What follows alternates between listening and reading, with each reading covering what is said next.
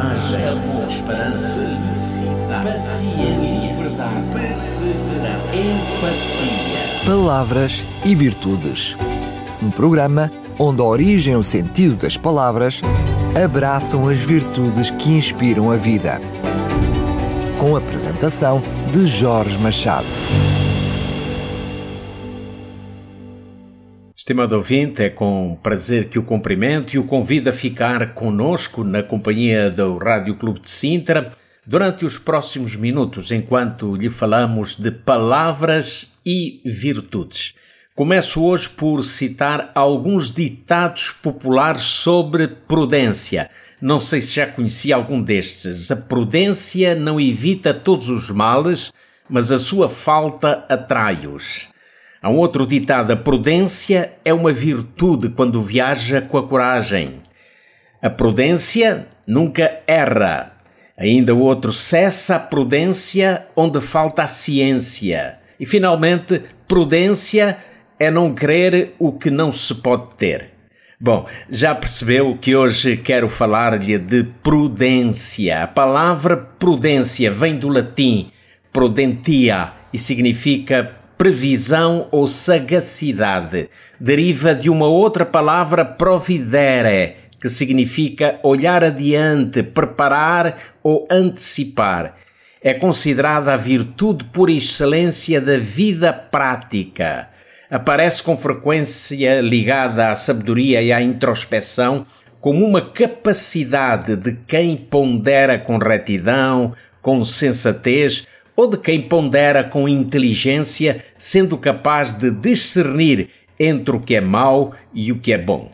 Esta virtude, a prudência, é considerada por alguns como a arte de pensar e decidir corretamente, aspirando uma vida feliz. Ela é consolidada pela reflexão e pela vontade. Deste modo, executar a decisão correta no tempo apropriado é característica da pessoa prudente. Em suma, a prudência ajuda a razão a perceber todos os cenários, o verdadeiro bem e a escolher os justos meios para o atingir. Sobretudo, ela é reconhecida nas ações do dia a dia, nas nossas escolhas, nas nossas resoluções, quando lidamos com situações que no cotidiano nos são impostas. A prudência é também sinônimo de precaução em relação ao desconhecido ou ao que se espera que está para acontecer.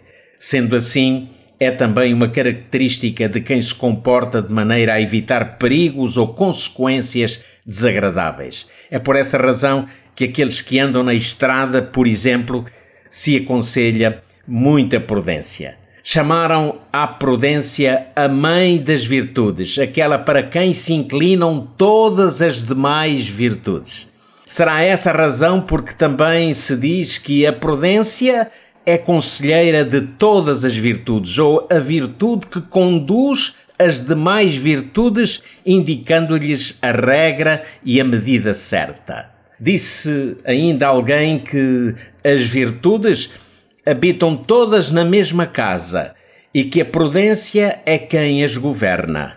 Bom, concordemos ou não, a verdade é que o grande sábio Salomão, no seu livro de Provérbios, ao falar de sabedoria, ele usa uma expressão muito interessante.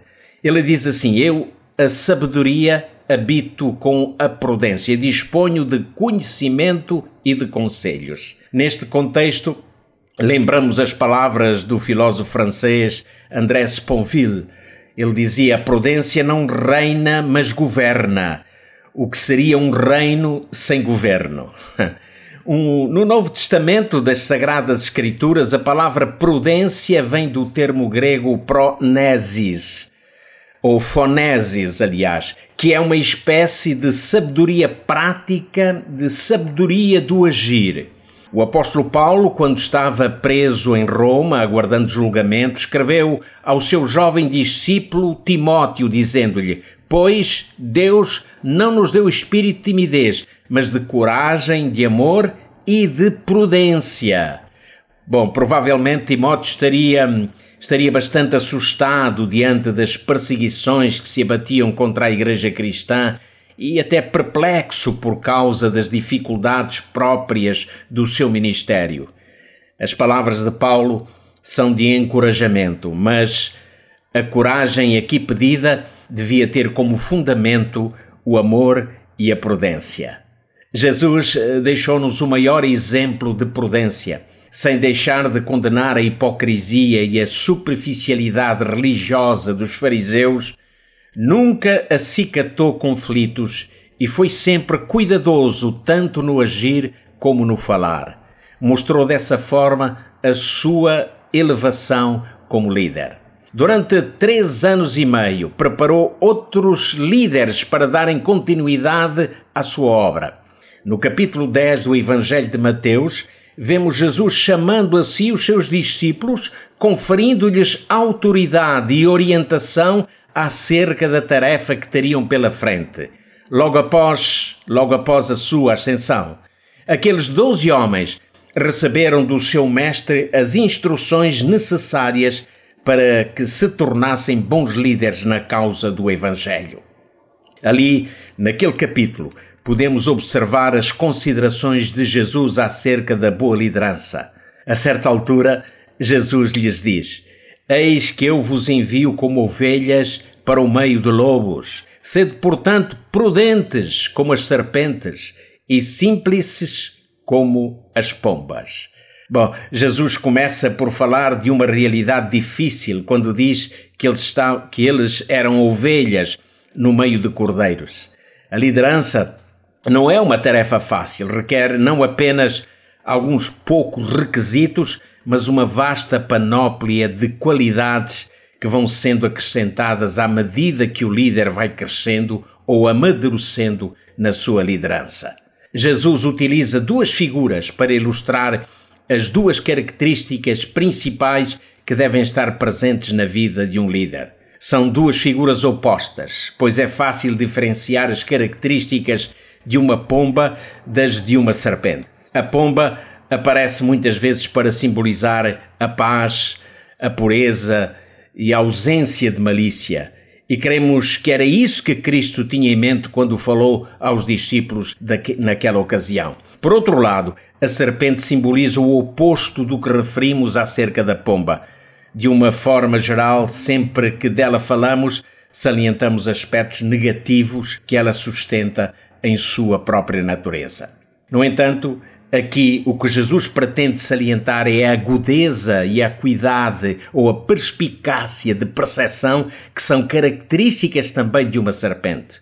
No conceito de Jesus, o bom líder é aquele que reúne, entre outras, estas duas características importantes: simplicidade, ou seja, ausência de malícia, e prudência, perspicácia, acuidade.